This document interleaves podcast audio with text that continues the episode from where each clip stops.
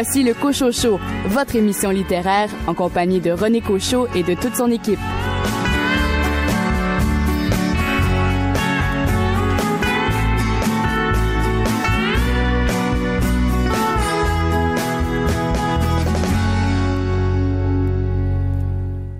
Bien le bonjour tout le monde, ici René Cochot, bien heureux d'être euh, pour les deux prochaines heures aux commandes de cette émission littéraire. Et cette semaine, je vous réserve un spécial bande dessinée roman graphique. Et euh, cette émission est inspirée des euh, très intéressantes euh, chroniques de notre spécialiste en bande dessinée et roman graphique, David Lessard-Gagnon, libraire à la coopérative de l'Université de Sherbrooke.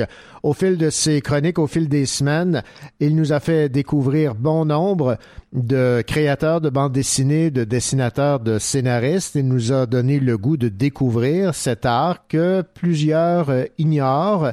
En fait, c'est tellement foisonnant que j'ai décidé de consacrer les deux prochaines heures à la bande dessinée et au roman graphique. Et j'ai bien sûr profité de cet événement littéraire qui avait lieu au centre Pierre Gobeil de Rock Forest au mois de mai, le rendez-vous RBD. J'en ai profité pour faire une foule d'entrevues avec les artistes présents sur les lieux. Donc, installez-vous confortablement. Question de découvrir l'univers de la bande dessinée et du roman graphique.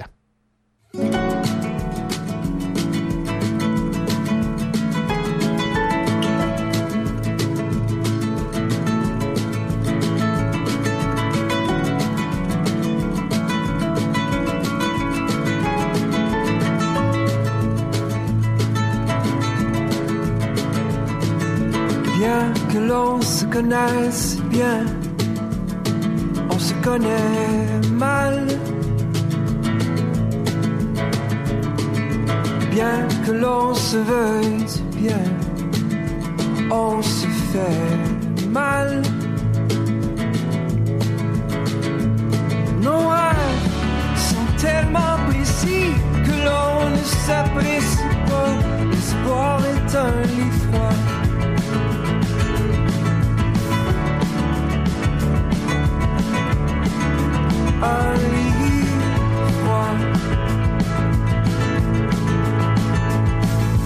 Bien que l'on s'aime bien, on s'aime mal. Bien que l'on ne parle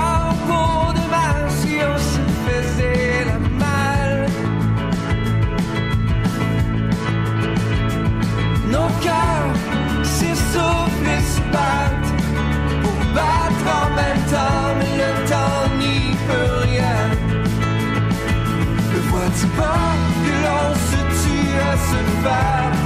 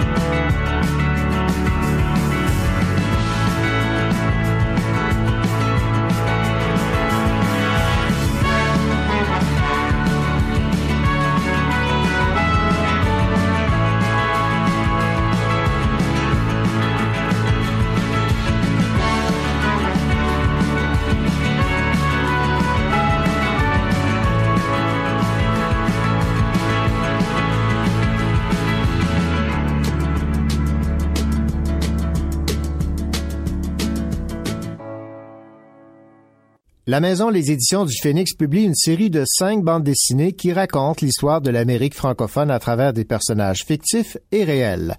Ces bandes dessinées sont l'œuvre de Jocelyn Jalette.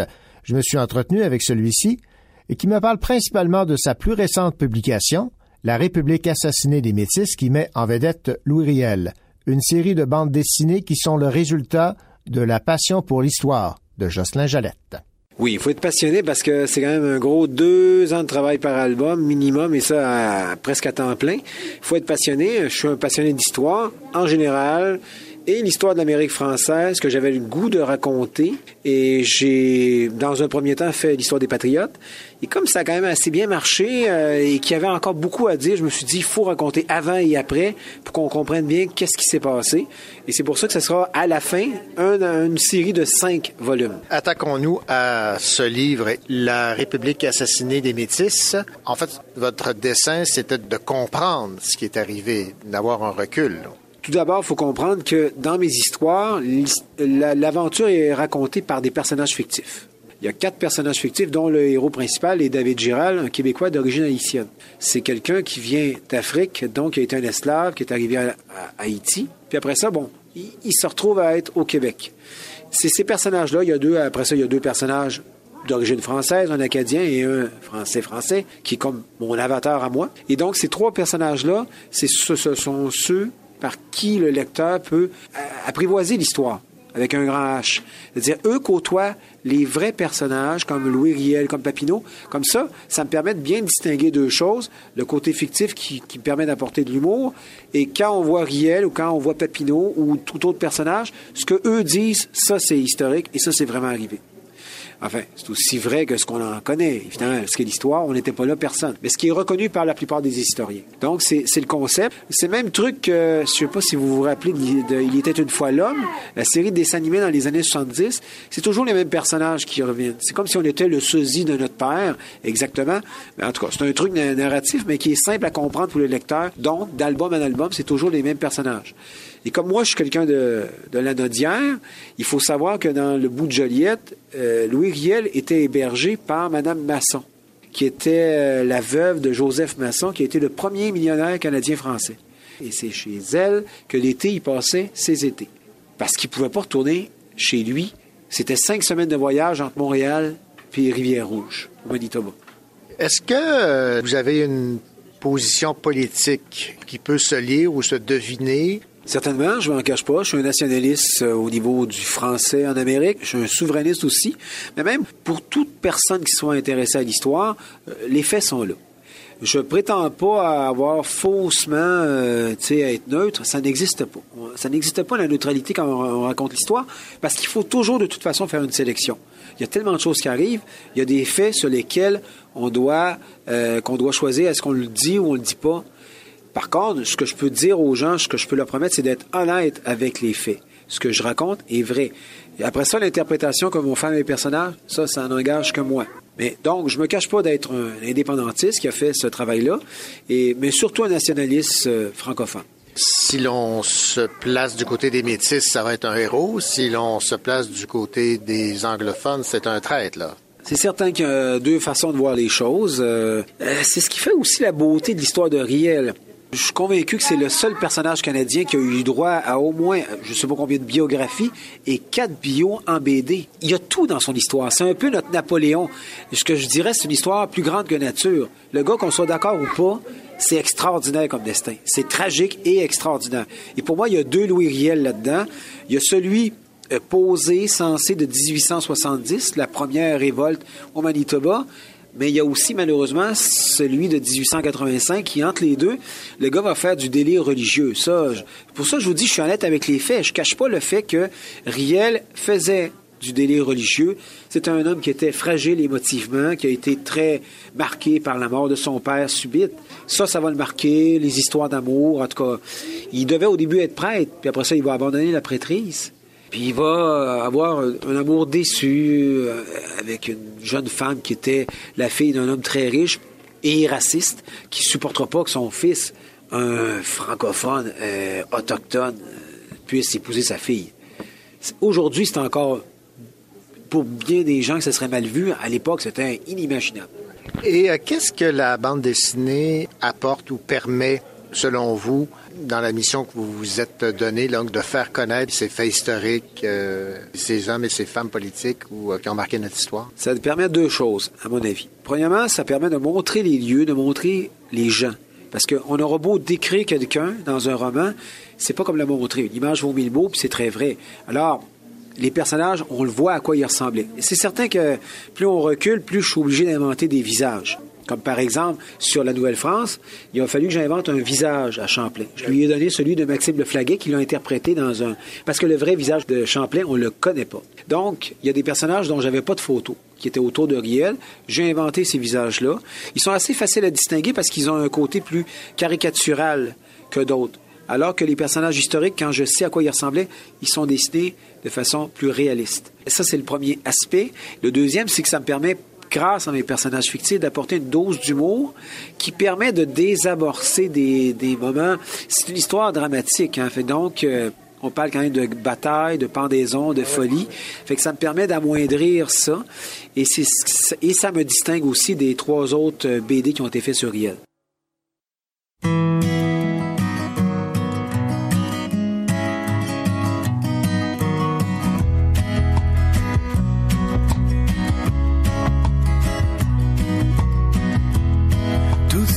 Rancunes qui me retiennent comme des chaînes.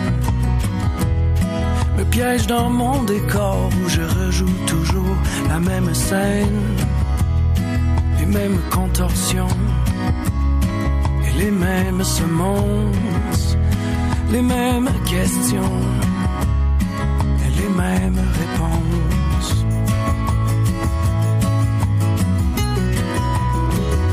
Je veux être léger comme une feuille et me laisser porter par les vents. Délesté de mon orgueil, juste heureux d'être un survivant. Me laisser porter par les vents.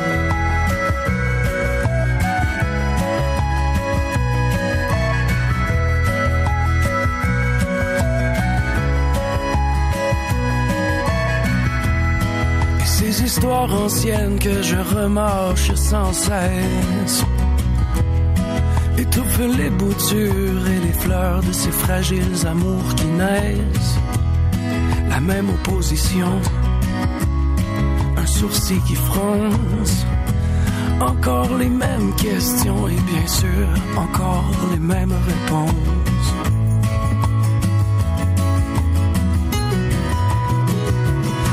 Être léger comme une feuille et me laisser porter par les vents. Délesté de mon orgueil, juste heureux d'être survivant. Me laisser porter par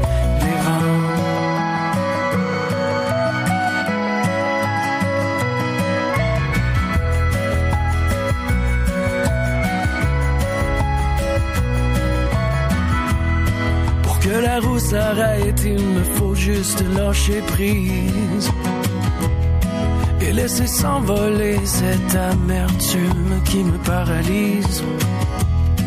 Dépouiller ma maison de son jardin de ronces pour qu'enfin le pardon me dévoile les bonnes réponses.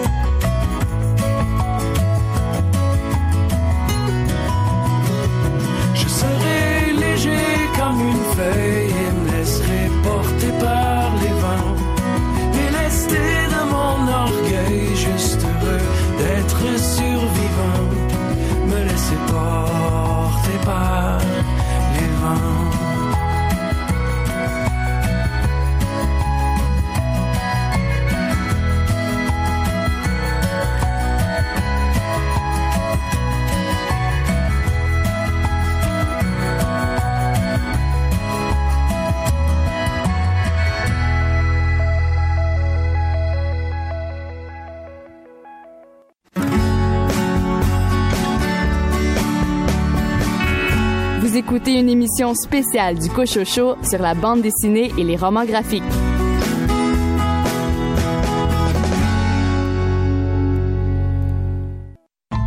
Je comptais tes pas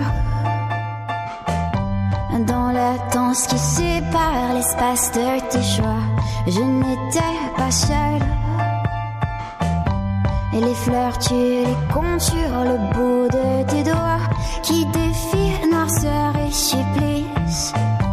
Mais moi je suis attirée par le vice, on s'assemble ensemble. Mes petits m'attendent. Et quand le jour se lève, je reviens vers toi. Ce que je reconnais, ce n'est que vie dans moi. D'abus, je vis d'erreurs, tes mots comme une loi, comme une prémonition. On ne changera pas. On ne changera pas. Nos cris font tomber les murs d'une vie qu'on se plaît à pousser les limites des corps. Ceux qui partagent nos ébats, nos pensées, on s'éprend de douleur. Mais on est attiré par notre malheur, on détruit ensemble. Mes petits m'attendent.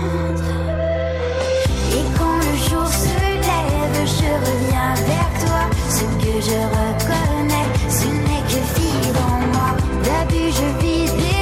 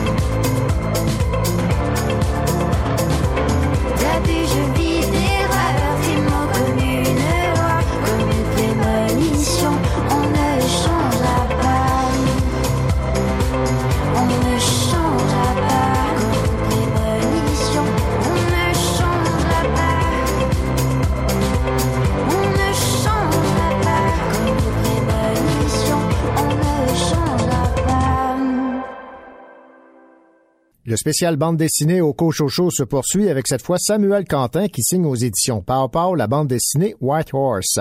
Dans White Horse, nous suivons les déboires amoureux d'un couple dans la jeune vingtaine, Henri Castagnette, un wannabe auteur en manque d'inspiration, et Laura, une jeune actrice fraîchement sortie de l'école et promise à une grande carrière cinématographique. Leur relation s'effrite soudainement lorsque cette dernière obtient le rôle-titre dans le prochain film du réalisateur prodigue Sylvain Pastrami, rôle pour lequel elle devra tout quitter pour trois mois de tournage à White Horse. J'ai rencontré Samuel Quentin dans le cadre des rendez-vous RBD de Sherbrooke. Samuel Quentin, bonjour. Bonjour. Samuel, vous avez eu beaucoup, mais vraiment beaucoup de succès avec euh, White Horse, première et euh, deuxième partie. D'où est venu ce goût pour euh, la bande dessinée?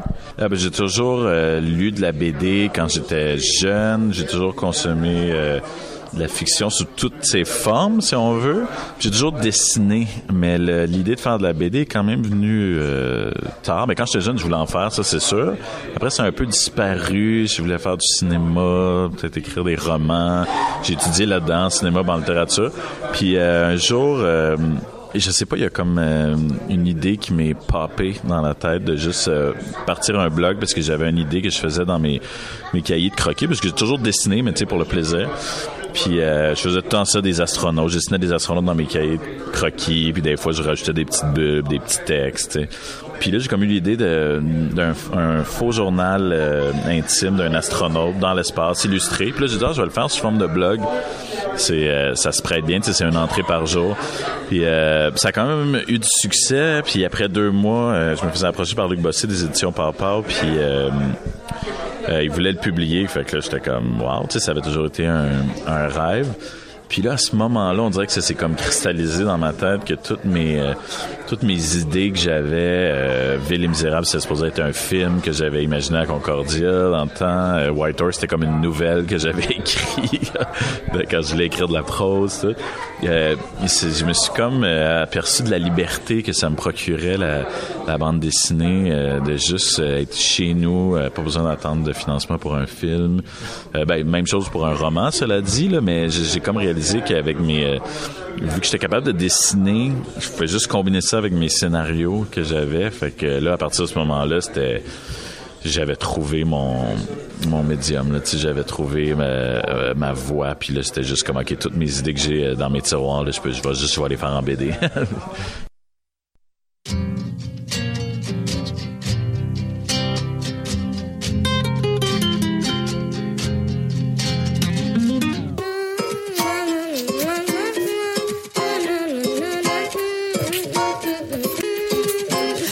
femme te manque, ta clope te manque, tu commences à te sentir morose. Ton compte en banque dans lequel tu planques, bah pas grand chose. Y a la déprime qui te caresse, avec sa copine la paresse. Tu dis que tu voudrais crever, que la routine te tient en laisse. Et c'est moi qui te traîne, j'en peux plus de t'entendre. Tu me donnes la migraine, mais quand vas-tu comprendre? Ne dis pas que c'est la vie. Je veux bien te consoler, l'ami. Si t'arrêtes de pleurer, promis, on refera le monde. Ne dis pas que c'est la vie, parce qu'elle s'en est allée, la fille. Une de perdue, tu sais ce qu'on dit. On refera le monde.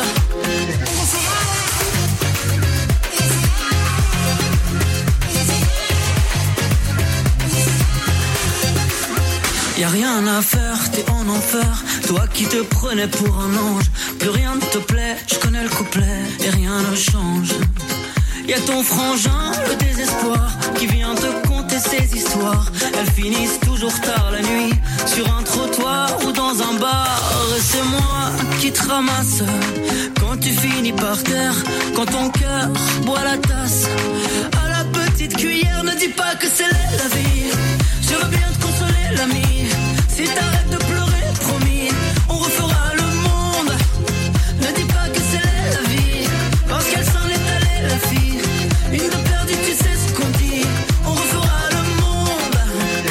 T'écoute encore et encore. Pour moi non plus, ça va pas fort. Mais comme tu pleures plus fort que moi, c'est toi qu'on écoute à chaque fois. Tu sais, les femmes, c'est comme les flammes. Ça brûle souvent sans prévenir. Demain, c'est sûr, comme une blessure, elle va revenir. Ne dis pas que c'est la vie. Je veux bien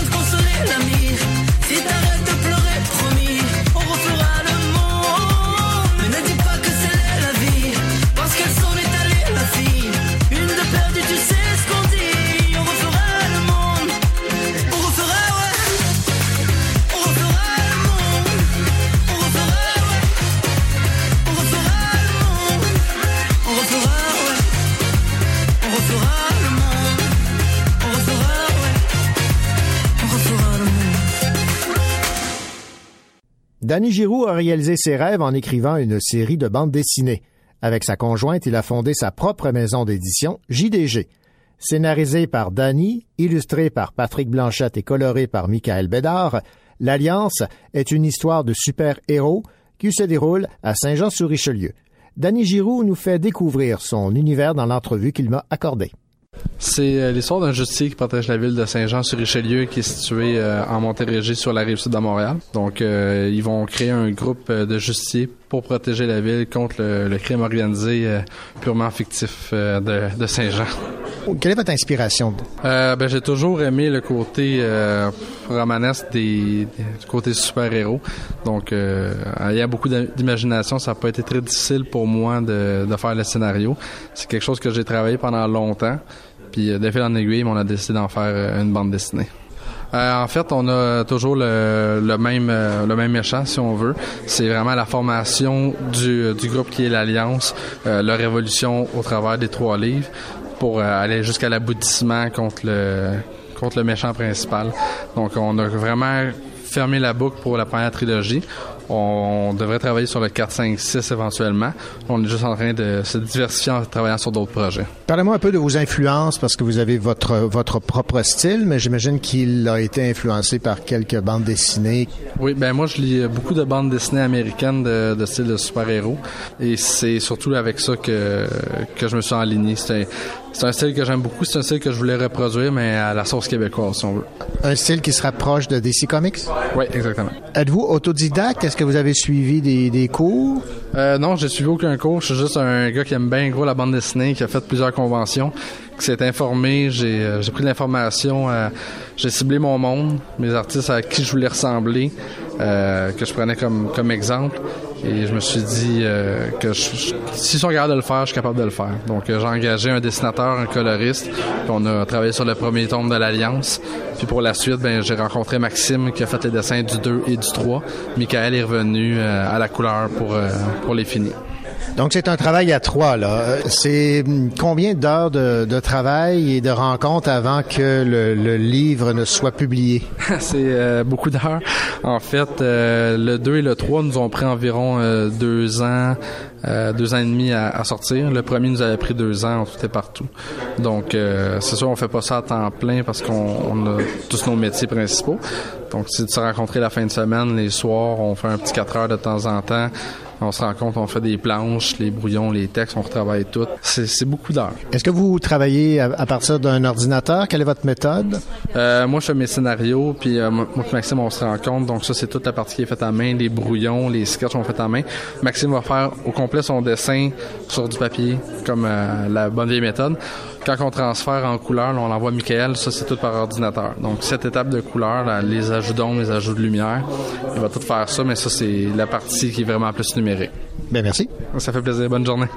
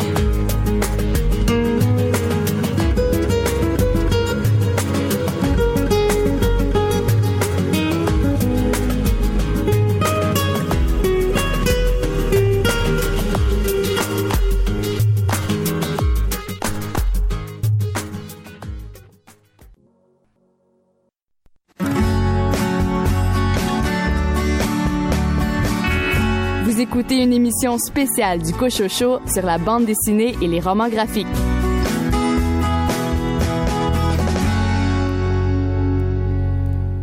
Au cours de la prochaine demi-heure du Cochocho, vous aurez l'occasion d'entendre Jean-Sébastien Bérubé nous parler de son roman graphique Comment je ne suis pas devenu moine, publié chez Futuropolis, et un entretien avec la BDiste Stéphanie Leduc qui signe trois séries de bandes dessinées, dont la fameuse Titi Crapouti.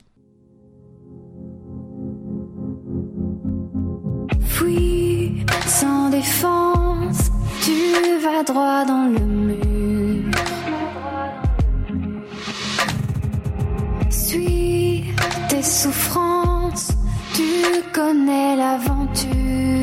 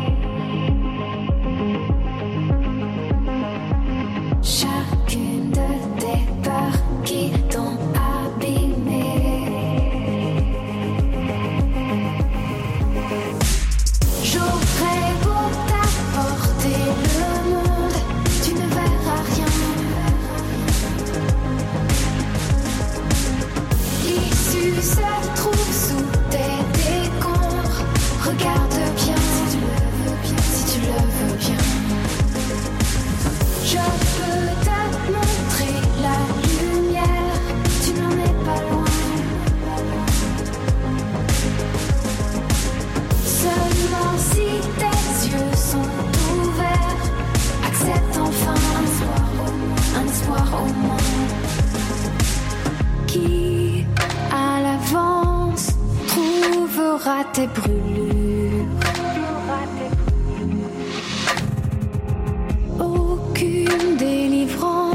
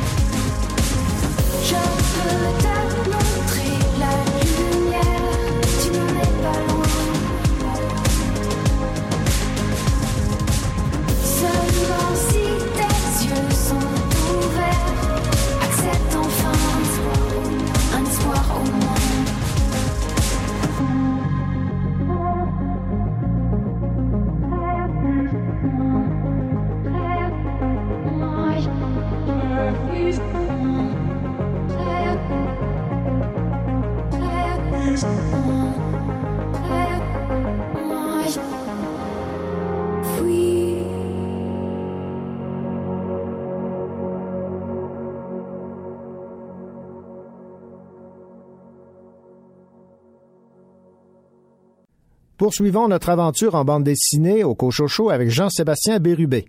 En débarquant à Katmandou en 2005, Jean-Sébastien Bérubé espérait bien devenir moine bouddhiste, mais il n'a pas tardé à découvrir que la réalité des moines tibétains est beaucoup plus complexe que ce qu'il avait vu ou lu. Sa vision des bons Tibétains et des méchants Chinois s'est trouvée remise en question. C'est ce qu'il raconte dans son roman graphique Comment je ne suis pas devenu moine, publié chez Futuropolis. On l'écoute nous parler de ce livre. Ça faisait longtemps que je travaillais euh, comme auteur de bande dessinée pour des albums plus classiques, euh, euh, format standard, 46 pages couleurs, donc toute la série Radisson que j'ai faite avant euh, Comment je ne, suis pas devenu moine. Puis, euh, dans le fond, euh, pendant toutes ces années-là où je travaillais sur la série Radisson, je vivais des, des frustrations liées aux contraintes du format de- d'album de, bande dessinée standard, donc 46 pages couleurs. Euh, je me sentais coincé, que j'avais pas comme assez de pages pour raconter tout ce que, ce que j'avais envie de raconter, puis aller en profondeur, surtout dans la psychologie des personnages. Donc, c'est quand j'ai fini Radisson, je me suis dit, euh, ben, je vais me lancer dans une bande dessinée plus de type roman graphique avec beaucoup de pages pour vraiment euh, avoir la, la latitude que j'avais pas avant, puis l'envie d'aller plus en profondeur, puis de raconter une histoire avec un long souffle. Et évidemment, cette histoire, pourquoi je ne suis pas devenu un moine, est basée sur votre, sur votre vécu, parce que vous avez voulu devenir moine tibétain, mais vous avez choisi en bout de ligne de ne pas le devenir. Alors expliquez-nous tout ce processus. Quand je devais avoir 20 ans, euh, dans, entre 18 et 20 ans, euh, j'étais euh, en réaction, euh, crise existentielle, en réaction entre autres euh, chez moi avec, avec mes parents euh, à Rimouski. J'étudiais au cégep dans ce temps-là. J'étais pas satisfait de de, de ma vie, puis je me sentais pas bien à l'intérieur de moi. Euh, je souffrais d'un problème de bégaiement. Euh, je vivais euh, de l'intimidation aussi.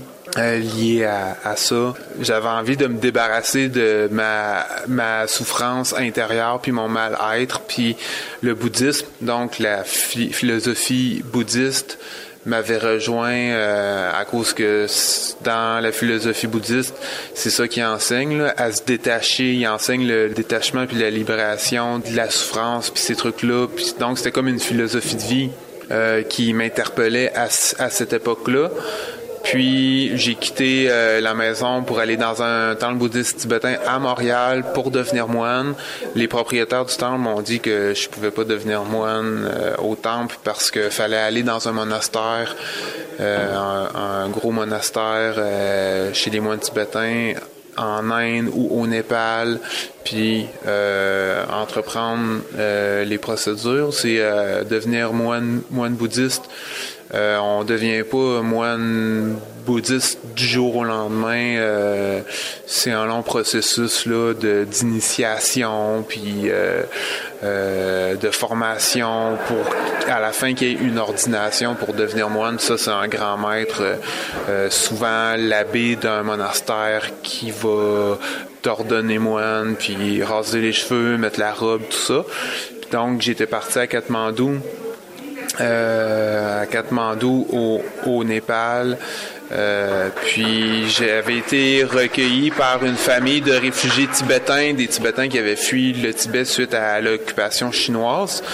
Euh, parce qu'il y a beaucoup de réfugiés tibétains qui habitent euh, au Népal, puis en Inde. Donc moi j'étais dans une famille tibétaine au Népal à Katmandou dans mon, mon espèce de quête euh, de, de bouddhisme. Puis finalement là-bas j'ai vécu des choses qui ont fait que j'ai décidé finalement de pas devenir moine. Si je peux résumer en disant que parce que c'est beaucoup c'est beaucoup de facteurs, c'est beaucoup de vécu, mais si je peux résumer en disant que dans le fond ce que j'ai retrouvé là-bas, moi, avant de partir, bon, j'étais jeune, j'étais euh, plus, plutôt naïf, puis très idéaliste. J'avais une vision idéalisée du bouddhisme, euh, puis de la communauté tibétaine, puis à cause de leur vécu aussi de par rapport à l'occupation chinoise, je, me disais que euh, ces gens-là, ils avaient fui leur pays, puis qu'il y avait que ces gens-là avaient des valeurs, des valeurs, des, valeurs altruistes, entre autres. Puis je me suis rendu compte que là-bas, euh, c'était pas du tout comme je pensais que, que j'étais, puis que ces gens-là, ben, il y avait un gros manque euh, d'é- d'éducation. Puis c'est comme c'est comme si euh, on était dans une secte en fait là. Euh, les gens ils étaient très superstitieux, euh, il y avait des croyances archaïques dont euh, entre autres ils disaient que je bégayais parce que j'étais probablement possédé par un mauvais esprit, puis ils m'avaient expliqué euh, leur, le, concept là de, de ça là que supposément que j'avais un- une entité euh, malveillante au-dessus de ma tête qui entrait en conflit avec mon mon esprit. Bon, eux ils croyaient à ces concepts là. Donc, on est très, très, euh, c'était très loin de, ben, de la science, puis euh, du bon, du bon sens aussi. Là. Euh, donc, beaucoup de superstitions, euh, croyaient, croyaient, aux, démons, puis aux malédictions, que si tu faisais telle ou telle affaire, euh, tu subir un mauvais sort. Puis moi, j'étais là, puis je, je croyais pas du tout ça, puis je trouvais ça absurde.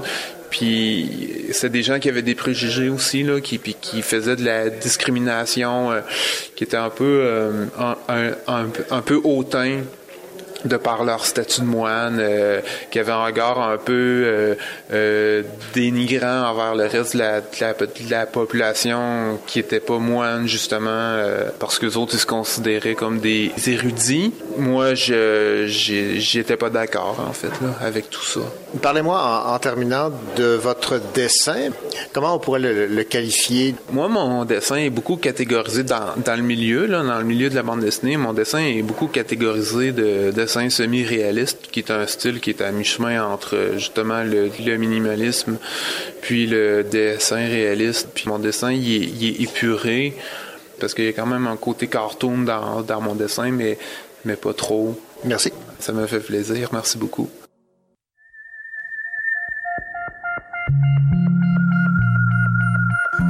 Hey Lou,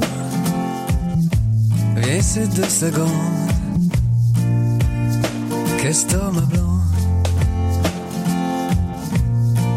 C'est-tu ton cœur ou ta tête qui te fait de l'ombre? Hey Lou, sais ce qui serait cool et qui serait temps? C'est que pour une coupe de jours, toi et puis moi, on sac notre camp. Qu'est-ce que tu dirais si on faisait ça? Si j'insistais pour nous amener là-bas, j'ai pas de luxe à t'offrir, mais je t'aime mourir. Toi, y a des soirs, tu me fais peur. J'aime pas ça quand tu pleures.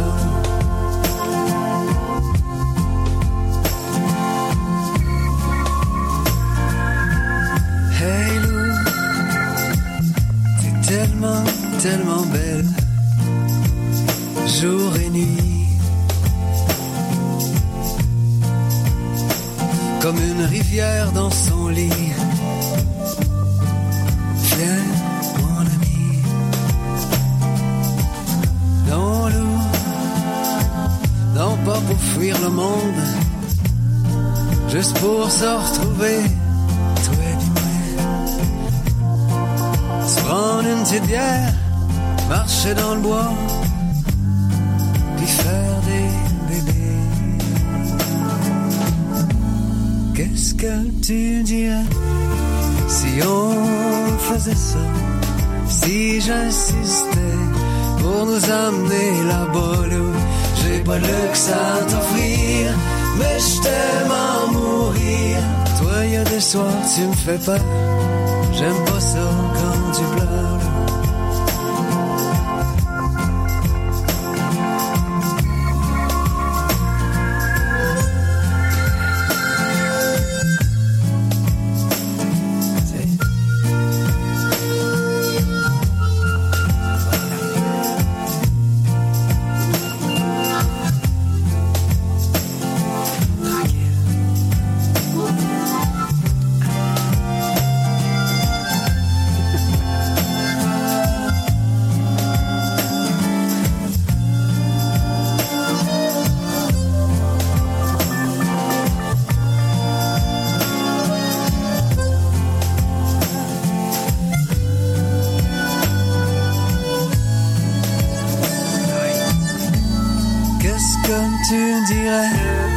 si on faisait ça?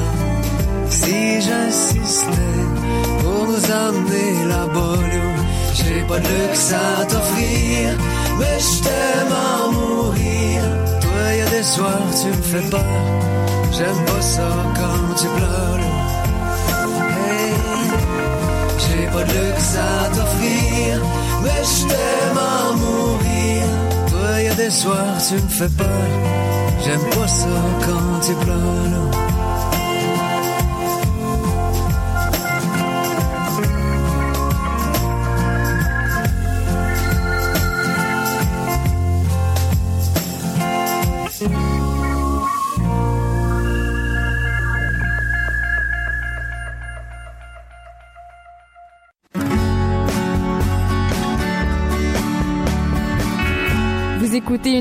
Spéciale du Cochocho sur la bande dessinée et les romans graphiques.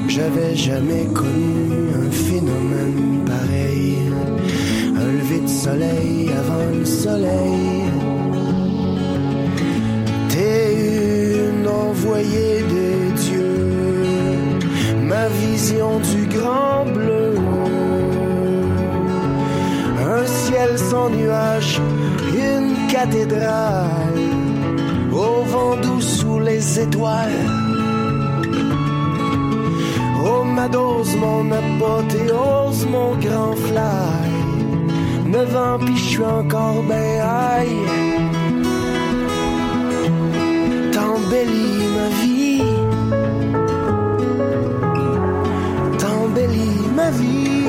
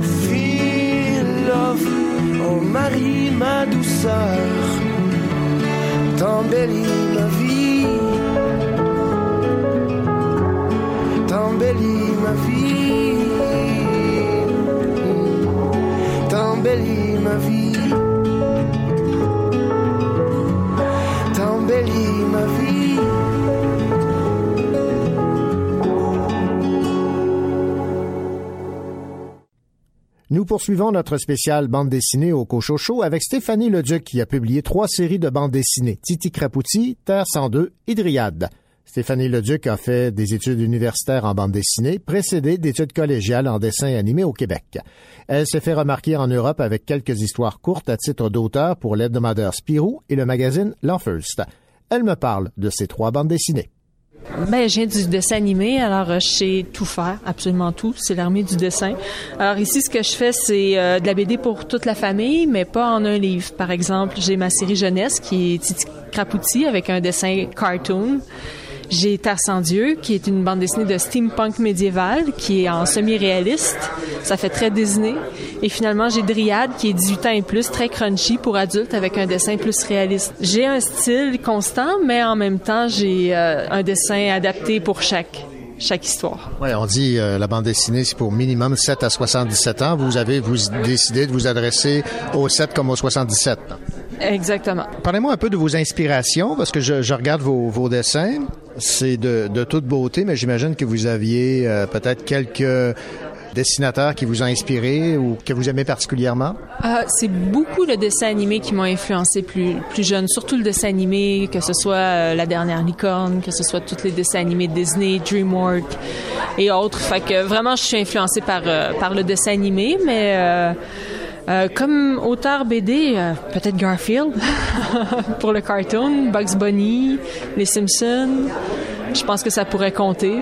Que, racontent donc vos, vos différents livres? Commençons par votre euh, série Dryade, là, qui s'adresse à un auditoire un peu plus âgé.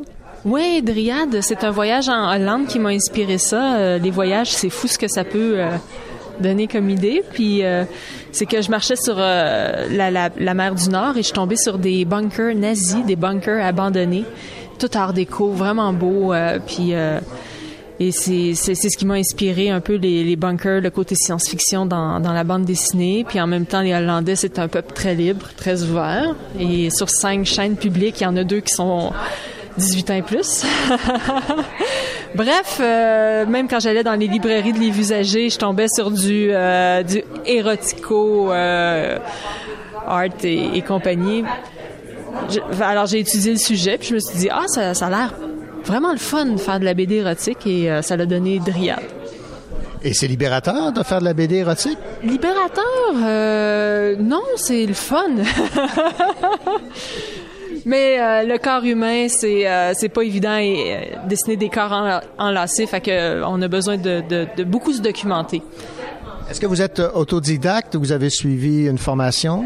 J'ai suivi toutes les formations possibles, des cours de dessin, des cours de peinture auprès de peintres. Je viens de la région de Saint-Jean-sur-Richelieu, puis il y a une, grande communauté artistique euh, dans le coin et ils donnent des cours. J'en ai profité, j'ai même pris des cours de BD, j'ai étudié en graphisme, infographie, dessin animé, bande dessinée à l'université. J'ai un, bac en bande dessinée, et, art et design. Parlez-moi maintenant de votre autre euh, série, euh, Titi et Crapouti maintenant. Ah, ça c'est mon, euh, ça c'est un, accident. J'étais en atelier avec des enfants, puis pour le fun, on a fait un petit scénario ensemble, puis ça a donné le prototype de, Titi Crapouti, puis mon éditeur à l'époque a flashé là-dessus, puis m'a dit fais une BD avec ça. Fait que ben bien sûr. Alors c'est là que Titi Crapouti est né avec son ami Irma Vovitz. C'est un petit bonhomme qui avait des petits yeux, puis un jour il a décidé de voir grand, fait que ses yeux ils ont fait plop.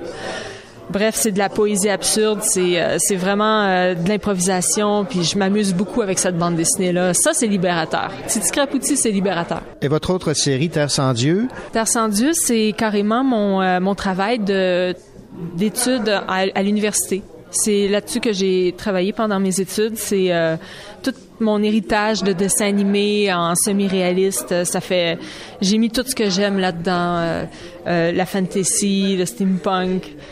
C'est euh, c'est la bande dessinée qui m'a pris le plus d'années à travailler. C'est la plus la plus ambitieuse de mes séries et elle est tout public. Et euh, que dire? En tout cas, c'est pas fini. Elle est toujours en cours. et qu'est-ce qu'elle raconte, cette série?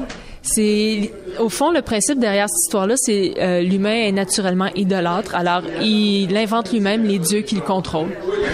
Et euh, dans le cas de Terre sans Dieu, les, les dieux sont vraiment là. On peut leur parler, ils, ils nous, ils nous contrôlent. On est dans un monde post-apocalyptique. Le monde est mourant parce que ces dieux l'ont abandonné.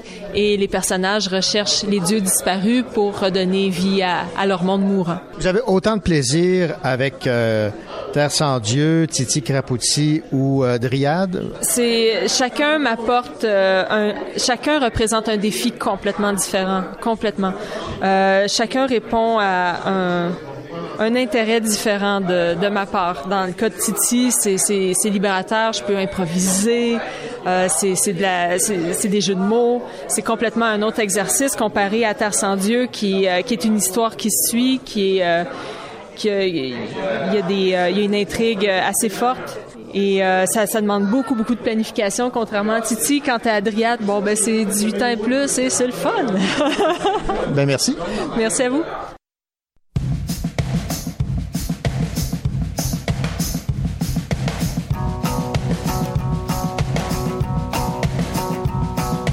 J'ai besoin d'agrandir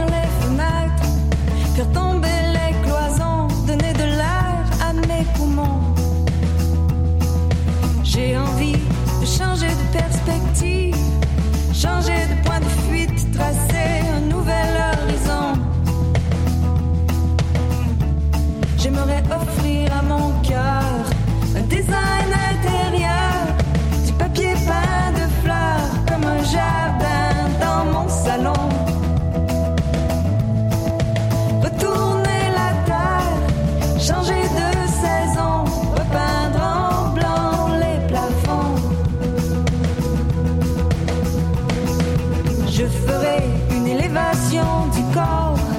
apprivoiser les courbes et les lignes qui me dessinent encore.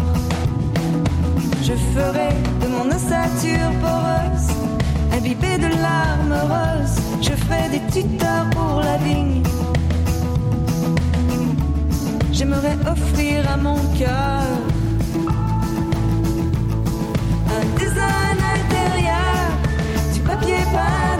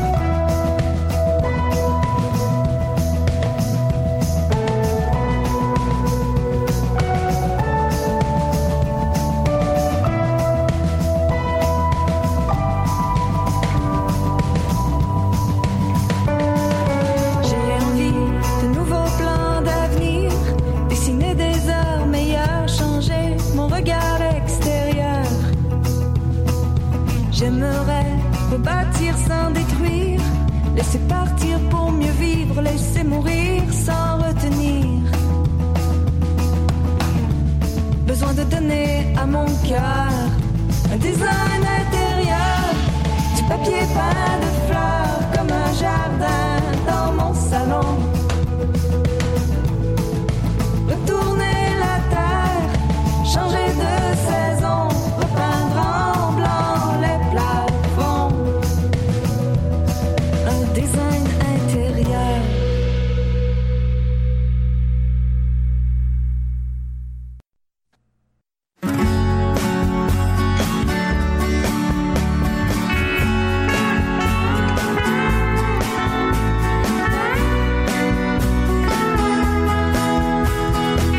Voici le Cochocho, votre émission littéraire en compagnie de René Cochot et de toute son équipe.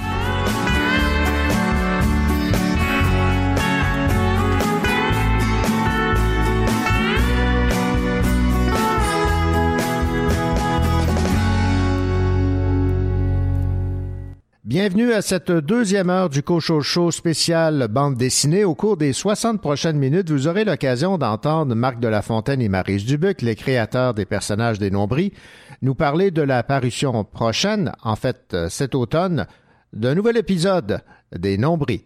Marc Bruno, lui, va nous parler de cette bande dessinée qui a pour titre Dans la tête de François, Danny Giroux de l'Alliance, et un entretien en fin d'émission avec le BDiste de Sherbrooke, Francis Pelletier, à propos de sa nouveauté, La quête de l'œuf.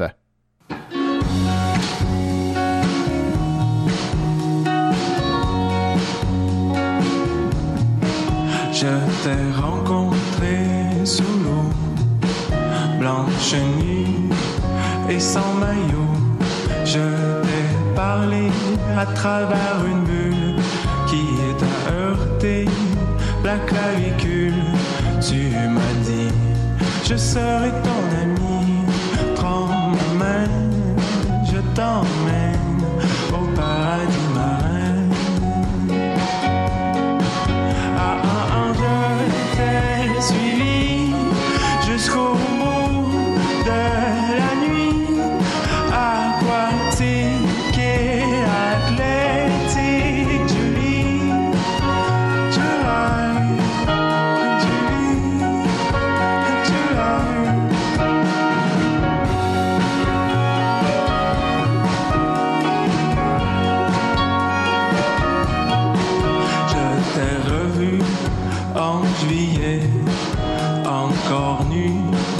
de muguet.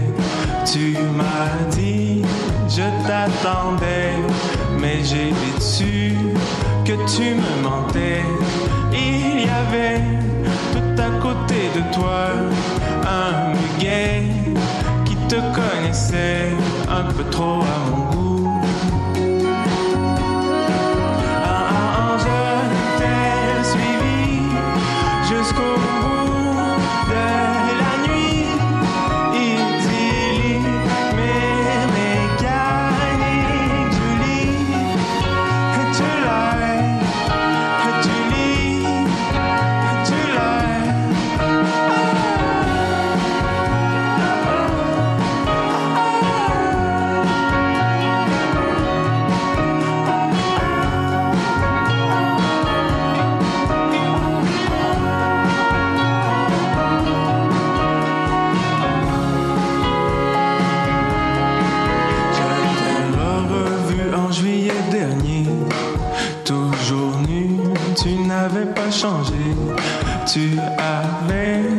Pétales dans les dents.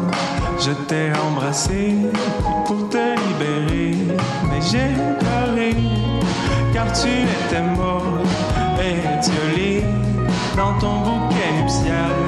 Je t'ai enterré.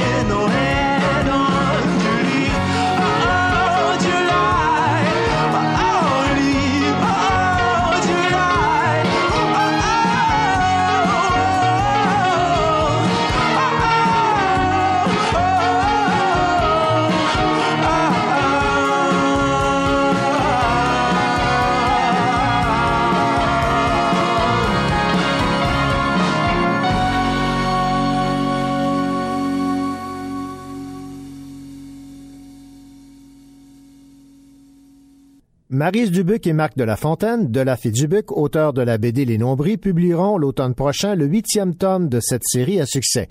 J'ai profité de leur passage au rendez-vous RBD de Sherbrooke pour discuter avec eux de ce huitième opus des aventures de Vicky, Jenny et Karine.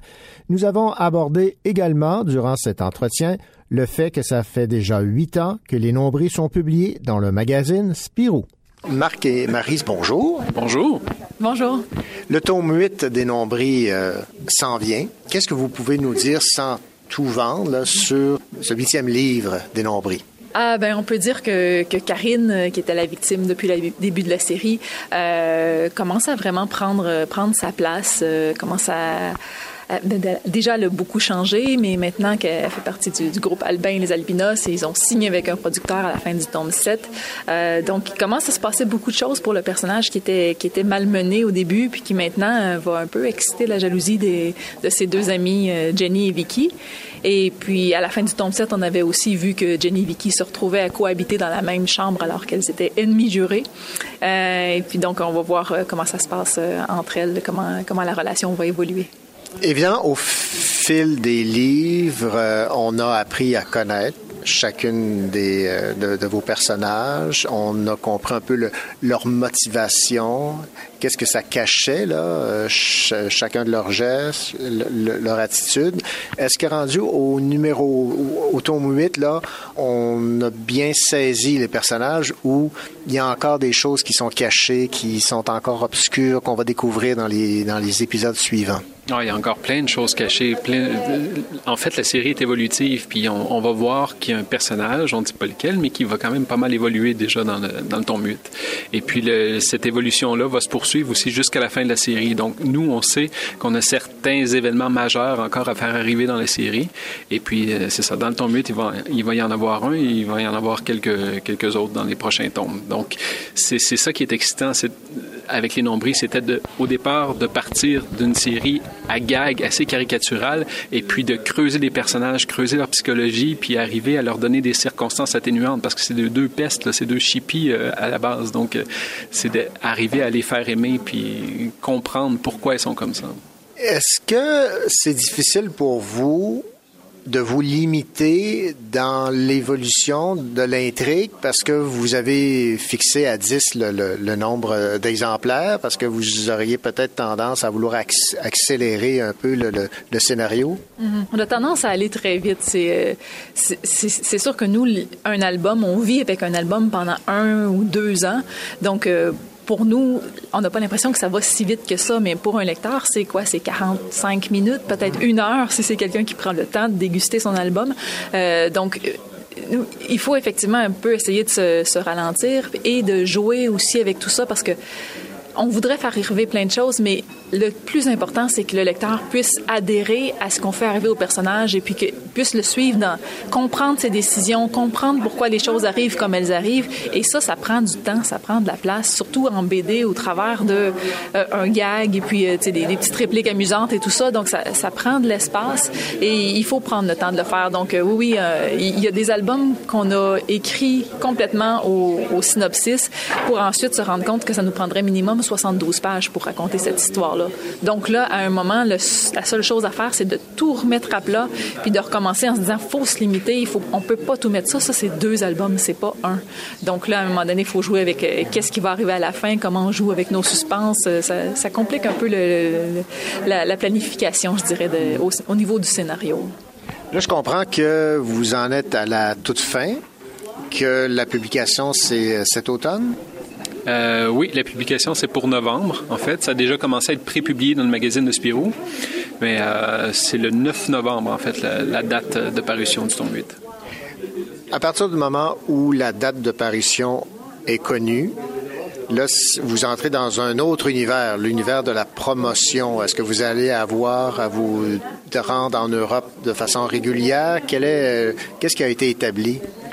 Ben, c'est prévu qu'on passe en Europe, oui, pour faire la, un peu de promo sur euh, le tome 8. Euh, on ne sait pas exactement euh, quand ni, euh, ni comment, mais euh, c'est des choses qu'on va, qui vont se décider, j'imagine, dans les prochaines semaines. Ouais, mais je pense que c'est important d'être présent sur place euh, pour, pour nos lecteurs européens, pour, pour pouvoir les rencontrer, pour pouvoir en parler. Puis euh, il y a tellement d'albums maintenant qui sortent, euh, surtout en, en France, Belgique. Donc il faut, faut assurer un minimum, en tout cas après la sortie de l'album, pour pouvoir en parler, pour pouvoir dire oui, ça existe, c'est là, c'est, lancé.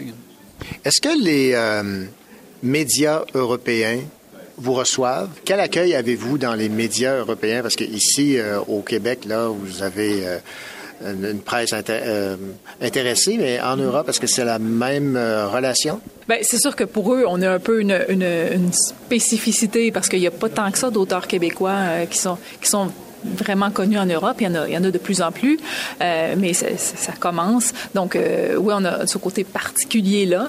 Euh, D'un autre côté, la BD à Paris, c'est une autre façon de voir les choses. C'est la BD plus ado-adulte, la, la BD plus euh, euh, d'essai, si on veut. Donc, euh, il, il s'intéresse peut-être plus à un autre type de bande dessinée que euh, de la BD tout public qui est faite par des Québécois et éditée par des Belges. Donc, on est comme outsider sur tous les côtés là, quand on arrive quand on arrive en France. Euh, on on a on n'a pas à se plaindre non plus. On a quand même eu beaucoup beaucoup de presse, surtout dans les débuts de la série. Mais comme c'est une série, c'est un peu plus complexe pour euh, pour le- le- stimuler l'intérêt de la presse à un tome, à un huitième album. là. Mais euh, on reste on reste qu'on a la chance d'avoir été très suivi et d'être prépublié dans Spirou, donc d'être lu euh, à chaque semaine. et puis ça, on le ressent beaucoup, l'intérêt, les discussions. On voit les gens discuter sur Internet de l'évolution de l'album alors que nous, on n'a même pas terminé de le faire. Donc Mhm. ça, ça c'est vraiment, c'est vraiment plaisant. Parlons donc de, cette, de ce contrat qui vous lie à Spirou. Ça fait déjà 13 ans. Ça va vite, hein? 13 ans hier, jour pour jour, oui, ça va vite, ça va à une vitesse incroyable. Euh, il me semble qu'on se rappelle euh, avoir eu le, le- le flash des nombris il n'y a pas si longtemps, puis là maintenant, c'est ça, c'est dans Spirou depuis 13 ans, donc euh, c'est, mais c'est, je pense que c'est, une chance qu'on a incroyable. C'est, relativement rare les séries qui se rendent à 8 albums, donc si on avait su ça au moment de la création des nombris, que oui, oui, vous allez être dans Spirou, vous allez être édité en album chez Dupuis, et puis vous allez, vous allez rester dans, le magazine pendant 13, 15, 16 ans, c'est, incroyable. Et qu'est-ce que ça demande? Parce que ça prend une régularité quand même, parce que c'est semaine après semaine après semaine.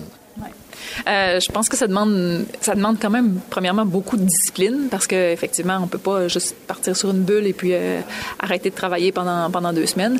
Euh, ça demande de la discipline, beaucoup de, de prévision aussi. Il faut, il faut, il faut prévoir nos affaires à l'avance, être bien organisé. Donc, à quelque part, ça, on peut croire que c'est complètement détaché ou différent de ce que c'est qu'être artistique et créatif, mais il faut arriver à combiner les deux. Donc, trouver l'inspiration, mais euh, au moment où ça nous est demandé, donc il, il faut être assez rapide aussi, euh, assez réactif. Euh, magazine de Spirou, par exemple, font des numéros spéciaux à certains moments, un numéro spécial football, soccer pour nous. Donc, tu sais, des fois, il faut essayer de trouver, rebondir là-dessus pour avoir l'inspiration. Donc, tout, tout ça est beaucoup de... Ça, ça demande plusieurs compétences euh, qui sont très différentes. Puis je pense que là-dedans, euh, Marc et moi, on est, on est assez complémentaires aussi, puis on arrive à, à, à bien s'organiser. hein. Mais avec cette obligation de livrer de façon euh, régulière, est-ce que vous a effleuré l'esprit de dire, bon, ben, on met fin à cette, euh, à cette aventure-là parce que c'est notre, notre santé mentale, notre santé physique qui peut être en jeu? Il y a- eu un moment un peu comme ça. euh, oui, parce que je pense que c'est les- Si je me rappelle bien, pour les quatre premiers tomes, on était un peu en improvisation, je dirais semi-contrôlé. Là, on savait à peu près où on, où on s'en allait, mais on savait pas exactement comment l'album allait se terminer. Et puis, pour le tome 4, ça a été vraiment une rude épreuve pour nous parce qu'on a décidé de changer la fin de l'album parce que ce qu'on avait prévu était trop choquant, trop, euh, trop dramatique pour une série relativement légère comme les nombris. Mais là, on avait commencé déjà à semer tous nos indices. Et puis les lecteurs de Spirou les, les avaient lus. Donc euh, là, tout à la dernière minute comme ça, en ayant en plus la pression de livrer la page à chaque semaine. Là, on a, on, a failli péter notre coche. Là. Donc euh, là, c'est pour ça, après ça, on s'est dit, OK, les prochains albums, on va les écrire. Tout, tout va être réfléchi en amont. Et puis quand on va commencer dans Spirou, on sait exactement comment ça se termine, on sait tout. Donc euh, il y a eu un, certain temps entre le 4 et le 5, mais c'était pour faire cet ajustement-là. Et est-ce que la pression est, forte de la part de, de l'éditeur? Quelle est votre relation avec euh, l'éditeur? Parce que lui a des attentes euh, qui sont bien précises. Oui, c'est sûr que l'éditeur, euh, comme, Les Nombris, ça se retrouve à être quand même dans les grands succès des, éditions Dupuis. Euh, il y a toujours une attente à ce que qu'on sorte les albums le plus régulièrement possible et surtout à partir du moment où une date a été arrêtée pour la sortie, à ce moment-là, à quelque part, on peut plus reculer. Il faut vraiment sortir l'album. Donc, euh, il y a un peu d'attente de ce côté-là, mais en même temps, ils savent que on fait vraiment de notre mieux et au plus rapide et que c'est inutile de nous mettre plus de pression que ça. Je dirais que la pression, à la limite, elle nous vient plus des lecteurs. Euh, tu sais, la page Facebook des Nombris, c'est 400 000 personnes qui, qui la suivent. Donc, euh, les, les lecteurs, ils se gênent pas pour nous dire qu'ils trouvent le temps long et que ça commence à être le temps qu'on sorte un autre album. Euh, Puis ça, ils ont commencé à nous le dire le, le jour même de la sortie du 7. Là. Ils attendaient déjà le 8. Là. Donc, tu sais, c'est sûr que ça, à un moment donné, il faut, il faut un petit peu se retenir d'aller lire les commentaires parce que ça, ça je pense que c'est ce qui nous mettrait le plus la pression. Mais on a quand même, j'allais dire, on a quand même un éditeur euh, qui est conscient du travail que ça demande de faire une bande dessinée et qui nous met quand même pas trop la pression. En tout cas, il nous filtre euh, les, les- les informations qui lui viennent de plus haut, peut-être. là. Euh, donc, on, on sait que ça, ça presse, mais en même temps, on sait qu'il faut prendre le temps. Ben, merci et bravo encore. Merci. Merci, René.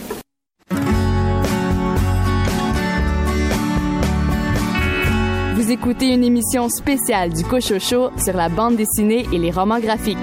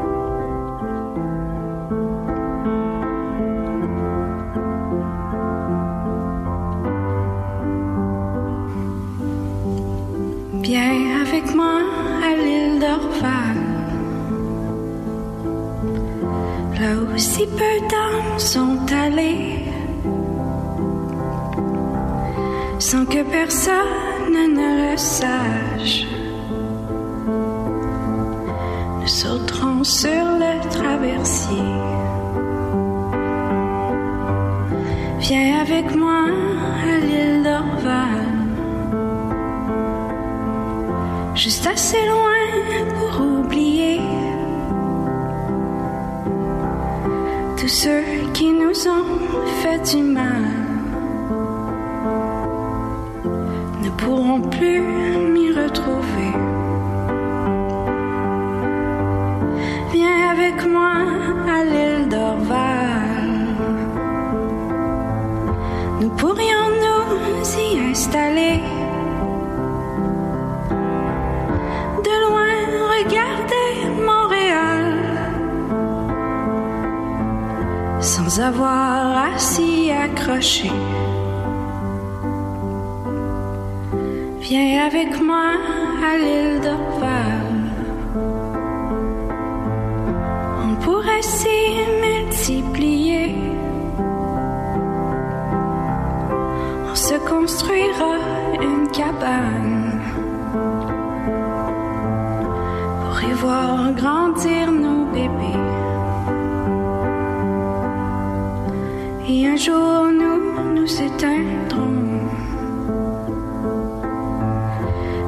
comme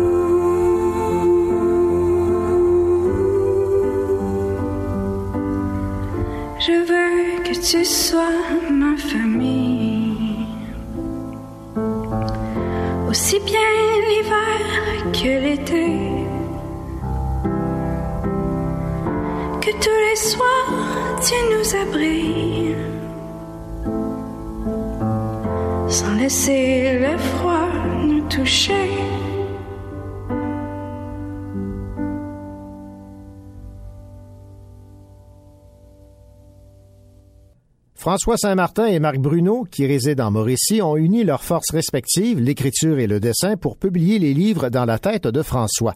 Il s'agit de recueils qui regroupent de courtes histoires humoristiques. Francis Saint-Martin publiait presque quotidiennement des commentaires humoristiques sur l'actualité dans les réseaux sociaux, et Marc Bruno lui a proposé d'illustrer ses pensées. Résultat, deux livres pour l'instant ont été publiés. On écoute Marc Bruno. Marc Bruno, bonjour. Bonjour. D'où origine euh, ce concept, euh, votre travail à deux avec euh, François qui euh, écrit des textes et vous qui, qui êtes aux illustrations? Euh, ben en fait, euh, François Saint-Martin il, publiait régulièrement euh, des blagues en ligne qu'il qu'il publiait sur les réseaux sociaux. Donc euh, moi je voyais passer ça, puis à un moment donné ça m'a allumé de dire, hey, il me semble qu'on pourrait mettre ça en image puis faire de quoi avec, avec ce projet-là. Puis c'est comme ça qu'on tranquillement pas vite qu'on s'est mis à collaborer puis euh, à mettre ça sur pied. Qui est François? Ben François, en fait, c'est c'est un- quelqu'un qui émet son opinion sur euh, tout plein de sujets du quotidien. Donc, euh, il y a une façon de voir les choses qui, est propre à lui. Donc, euh, euh, c'est beaucoup de jeux de mots, des mots d'esprit. Euh, donc, il donne son opinion sur que ce soit sur la politique, le sport, la météo, euh, mais avec euh, donc il joue beaucoup avec la langue française. Euh, donc, c'est un peu euh, c'est un peu euh, comment je dirais ça critique, mais en même temps euh, léger aussi. Là, fait que c'est ça. Oui, parce que si, par exemple, personnellement, je préfère une tempête dans un verre d'eau plutôt qu'une tempête dans un verglas, ça en dit long. c'est ça. Mais c'est justement une journée où il faisait, euh, il y avait une tempête de, de verglas, puis euh, c'est exceptionnel. D'ailleurs, c'est une des très rares où c'est moi qui ai fait le dessin en premier. Puis j'ai dit bon, mais regarde François, euh, on peut la mettre en ligne comme ça, tout simplement. Il est dans une position qui est sur le bord de, de en tout cas assez pittoresque. Puis finalement, ben il a trouvé le moyen de- d'aller chercher une blague avec ça. Puis, euh, mais normalement, c'est vraiment les blagues en premier, puis moi ensuite les dessins. Est-ce que vous allez chercher un public différent avec une publication comme celle-là? Parce que là, je vois qu'il y a- deux, volumes, le volume 1, volume 2 dans la tête de François. Un public qui n'est pas celui qui euh, vous suit, par exemple, sur le web. Euh, ben, c'est sûr qu'on on se fait beaucoup découvrir euh, dans les salons du livre aussi, où justement, c'est pas nécessairement une clientèle qui habituellement est une, grande, de grands consommateurs de bande dessinée. Euh, donc, il, a- il semble qu'il apprécie là, je- la, la facture visuelle, puis aussi l'humour de François. Donc, euh, c'est très varié. Là. On a vraiment, dans ce cas-là, c'est de, de 10 à, à 77 ans. Euh, C'est vraiment pour tout, c'est grand public. Là. Est-ce que vous avez des, euh, des internautes fidèles qui ne manquent pas euh, vos, vos publications comme à, à l'époque où les têtes à claques avaient euh, commencé à être euh, visibles? Euh, chaque mardi, c'était le rendez-vous incontournable où les gens allaient pour voir quelle était la nouveauté. Bien, on a quand même un bon bassin de, de, de, fans qui nous suivent là, sur, euh, sur Facebook, entre autres, puis sur le site Internet. On n'est pas du tout encore au même niveau que les têtes à claques, mais on a, on a vraiment des gens qui nous suivent régulièrement. Là, puis qui, on est d'ailleurs surpris quand on se déplace à un événement, puis que là, ah, je vous suis depuis longtemps, puis je suis content de vous voir. Là, on est, c'est vraiment le fun. Là, on découvre ça graduellement.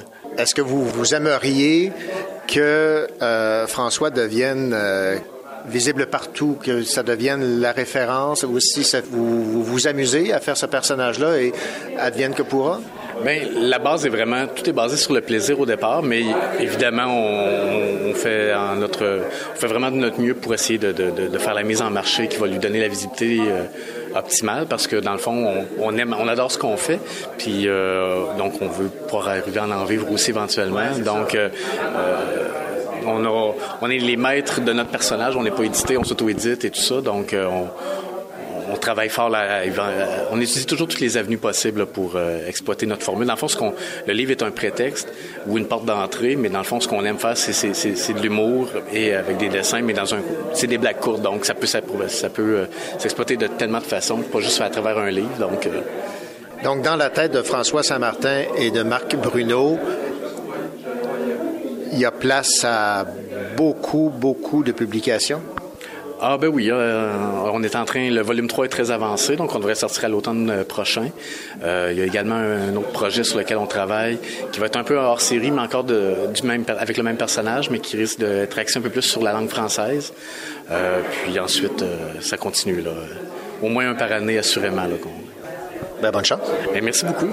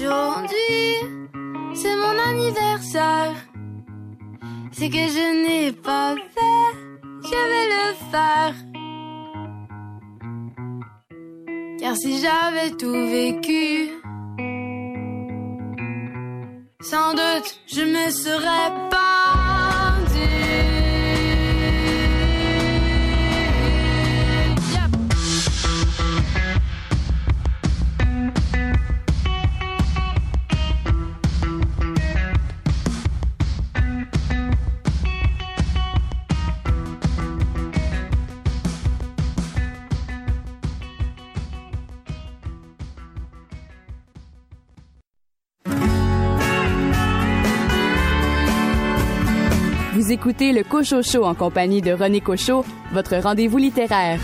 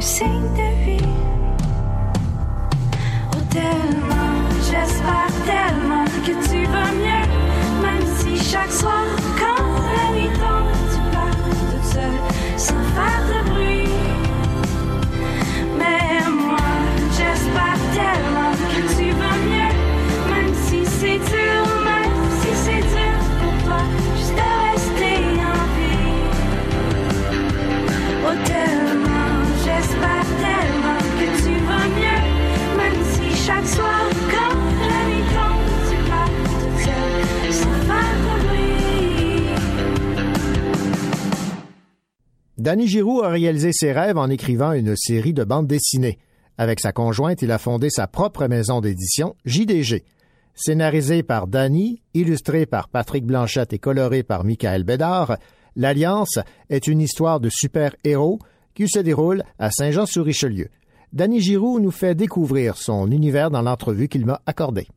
C'est euh, l'histoire d'un justicier qui protège la ville de Saint-Jean-sur-Richelieu qui est située euh, en Montérégie sur la rive sud de Montréal. Donc, euh, ils vont créer un groupe de justiciers pour protéger la ville contre le, le crime organisé euh, purement fictif euh, de, de Saint-Jean. Quelle est votre inspiration? Euh, ben, j'ai toujours aimé le côté euh, romanesque des, du côté super-héros. Donc, euh, il y a beaucoup d'imagination. Ça n'a pas été très difficile pour moi de, de faire le scénario. C'est quelque chose que j'ai travaillé pendant longtemps. Puis, euh, de fil en aiguille, on a décidé d'en faire euh, une bande dessinée. Euh, en fait, on a toujours le, le même euh, le même méchant, si on veut. C'est vraiment la formation du, du groupe qui est l'Alliance, euh, leur évolution au travers des trois livres, pour euh, aller jusqu'à l'aboutissement contre le contre le méchant principal. Donc, on a vraiment fermé la boucle pour la première trilogie. On devrait travailler sur le 4, 5, 6 éventuellement. On est juste en train de se diversifier en travaillant sur d'autres projets. Parlez-moi un peu de vos influences parce que vous avez votre, votre propre style, mais j'imagine qu'il a été influencé par quelques bandes dessinées. Oui, ben moi je lis beaucoup de bandes dessinées américaines de, de style de super-héros et c'est surtout avec ça que, que je me suis enligné. C'est c'est un style que j'aime beaucoup, c'est un style que je voulais reproduire mais à la sauce québécoise si on veut. Un style qui se rapproche de DC Comics? Oui, exactement. Êtes-vous autodidacte? Est-ce que vous avez suivi des, des cours? Euh, non, j'ai suivi aucun cours. Je suis juste un gars qui aime bien gros la bande dessinée, qui a fait plusieurs conventions, qui s'est informé. J'ai euh, pris de l'information. euh, j'ai ciblé mon monde, mes artistes à qui je voulais ressembler, euh, que je prenais comme, comme exemple. Et je me suis dit euh, que je, je- si ils sont capables de le faire, je suis capable de le faire. Donc euh, j'ai engagé un dessinateur, un coloriste. Puis on a travaillé sur le premier tome de l'Alliance. Puis pour la suite, ben, j'ai rencontré Maxime qui a fait les dessins du 2 et du 3. Michael est revenu euh, à la couleur pour, euh, pour les finir. Donc, c'est un travail à trois, là. Euh, C'est hum, combien d'heures de, de travail et de rencontres avant que le, le livre ne soit publié? C'est euh, beaucoup d'heures. En fait, euh, le 2 et le 3 nous ont pris environ euh, deux ans, euh, deux ans et demi à, à sortir. Le premier nous avait pris deux ans, tout et partout. Donc, euh, c'est sûr, on fait pas ça à temps plein parce qu'on on a tous nos métiers principaux. Donc, c'est de se rencontrer la fin de semaine, les soirs, on fait un petit 4 heures de temps en temps. On se rencontre, on fait des planches, les brouillons, les textes, on retravaille tout. C'est beaucoup d'heures. Est-ce que vous travaillez à, à partir d'un ordinateur? Quelle est votre méthode? Euh, moi, je fais mes scénarios, puis euh, moi et Maxime, on se rencontre. Donc ça, c'est toute la partie qui est faite à main, les brouillons, les sketchs sont faits à main. Maxime va faire au complet son dessin sur du papier, comme euh, la bonne vieille méthode. Quand on transfère en couleur, là, on l'envoie à Michael, ça c'est tout par ordinateur. Donc cette étape de couleur, là, les ajouts d'ombre, les ajouts de lumière, il va tout faire ça, mais ça c'est la partie qui est vraiment plus numérique. Ben merci. Ça fait plaisir, bonne journée.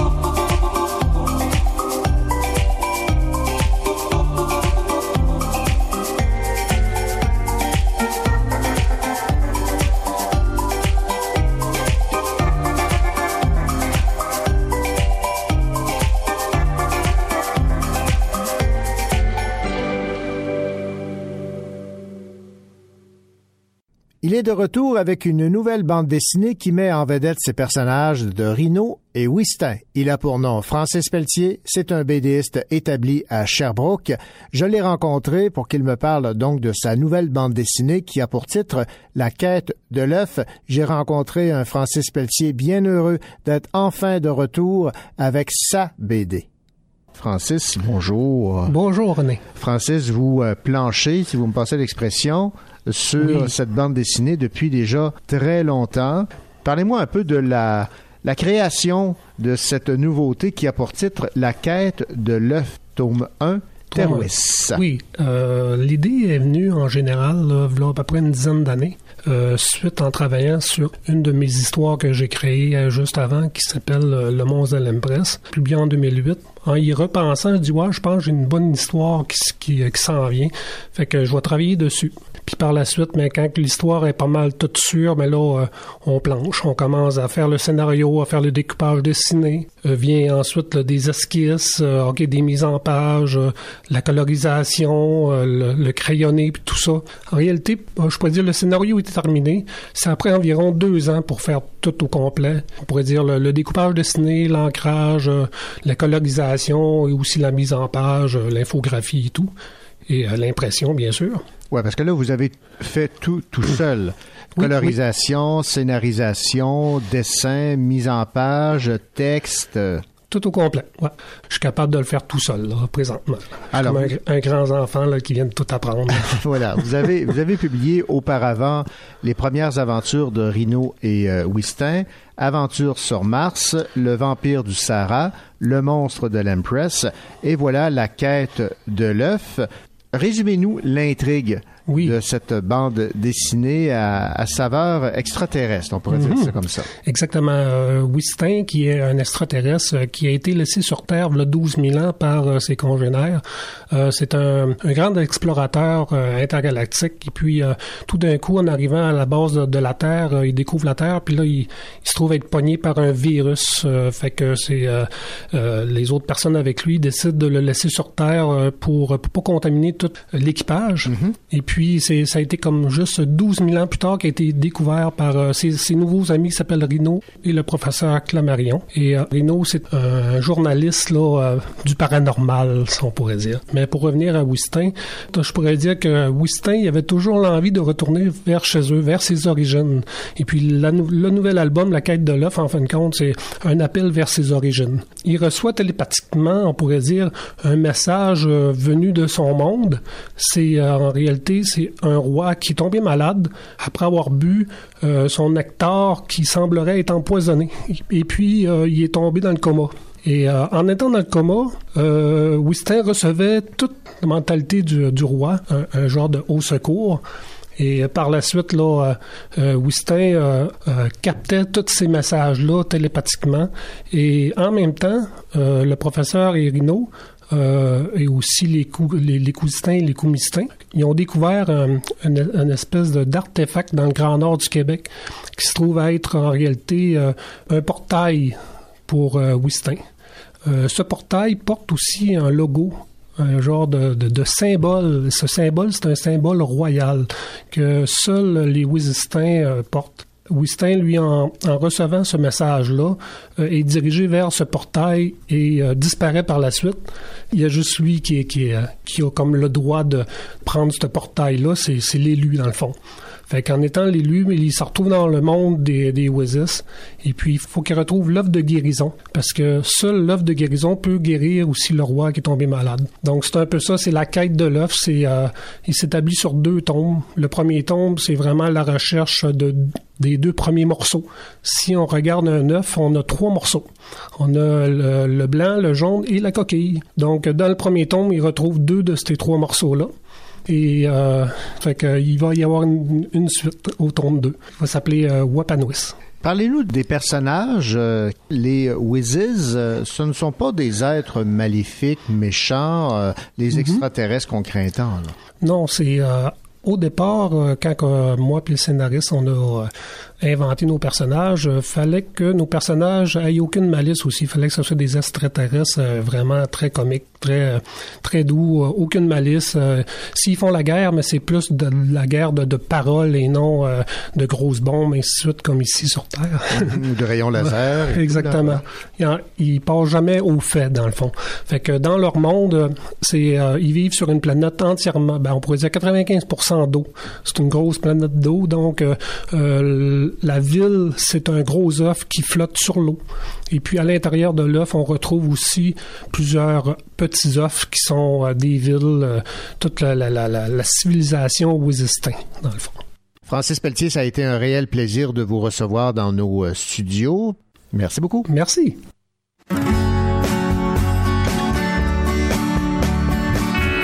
Vous écoutez une émission spéciale du Cochocho sur la bande dessinée et les romans graphiques.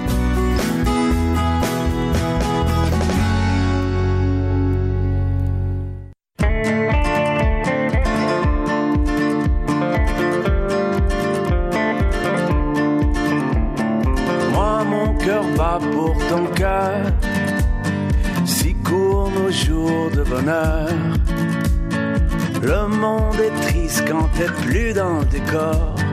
Dis-moi, t'es où? Il fait si froid dehors. Moi, mon cœur bat pour le jour. Tu reviendras, mon amour. Quand t'es pas là, peu importe le mois. Sur mon existence, y a trop d'indifférence. Moi, mon cœur bat, ça fait mal. Deux fois plus vite que normal. Quand je suis avec toi.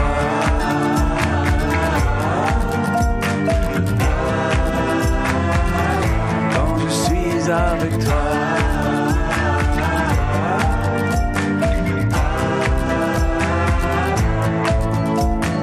Moi, mon cœur bat pour nous deux. Royaume des gens heureux. Si la vie est souffrance, je la préfère en danse.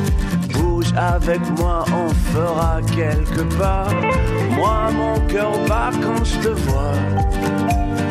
Quand tu m'effleures de tes doigts. La vie, la mort, peu importe mon sort. Laisse-moi encore une nuit avec toi. Moi, mon cœur bat, ça fait mal. Deux fois plus vite que normal. Quand je suis avec toi.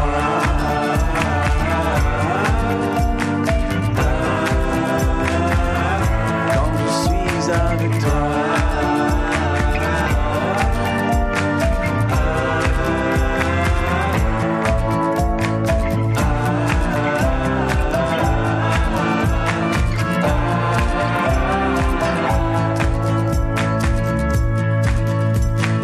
Moi, mon cœur ne battra quand tu auras disparu.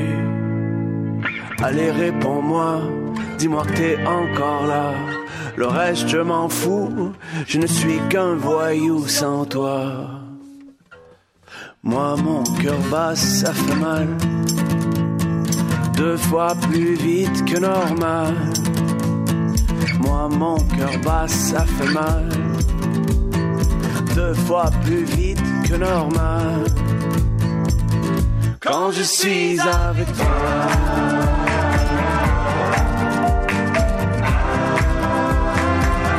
Quand je suis avec toi.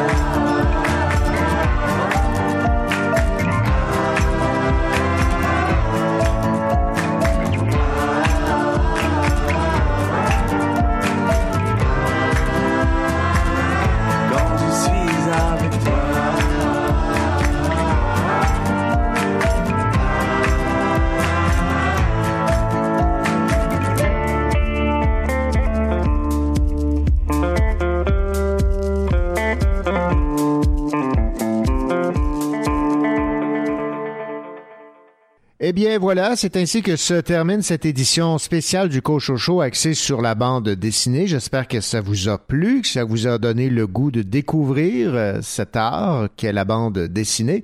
On va se laisser avec une nouvelle intéressante pour les amateurs de Lucky Luke. Le cowboy qui tire plus vite que son ombre vivra ses prochaines aventures à Paris. Pour la première fois, il quittera les grandes plaines de l'Ouest américain. Dans Un cow-boy à Paris, Lucky Luke va découvrir la splendeur de la ville lumière et le mode de vie de ses autochtones, les Parisiens. L'histoire commence au Far West alors que le sculpteur français Auguste euh, Batoldi fait une tournée aux États-Unis pour une levée de fonds qui lui permettra d'achever la future statue de la liberté. Mais plusieurs incidents visent la statue et même directement le sculpteur, si bien que Lucky Luke est missionné pour escorter le français jusqu'à Paris. La sortie des nouvelles aventures de Lucky Luke à Paris est prévue pour le 7 novembre. Voilà, je vous souhaite une excellente semaine et la semaine prochaine, on se retrouve avec une édition normale de votre émission littéraire, le Cocho Show. Bonne semaine, au revoir. Pas dans ta tête, je suis pas dans ton corps, ni dans ton cœur, pas dans la fenêtre de ton écran Je suis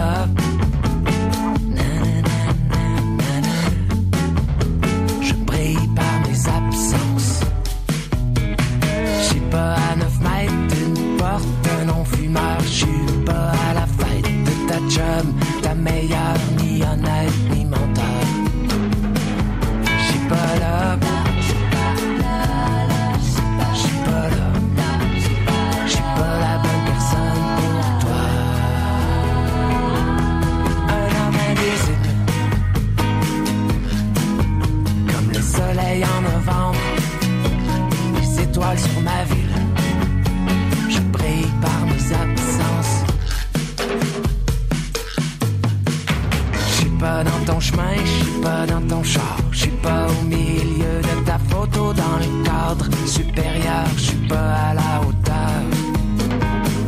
Je suis pas là.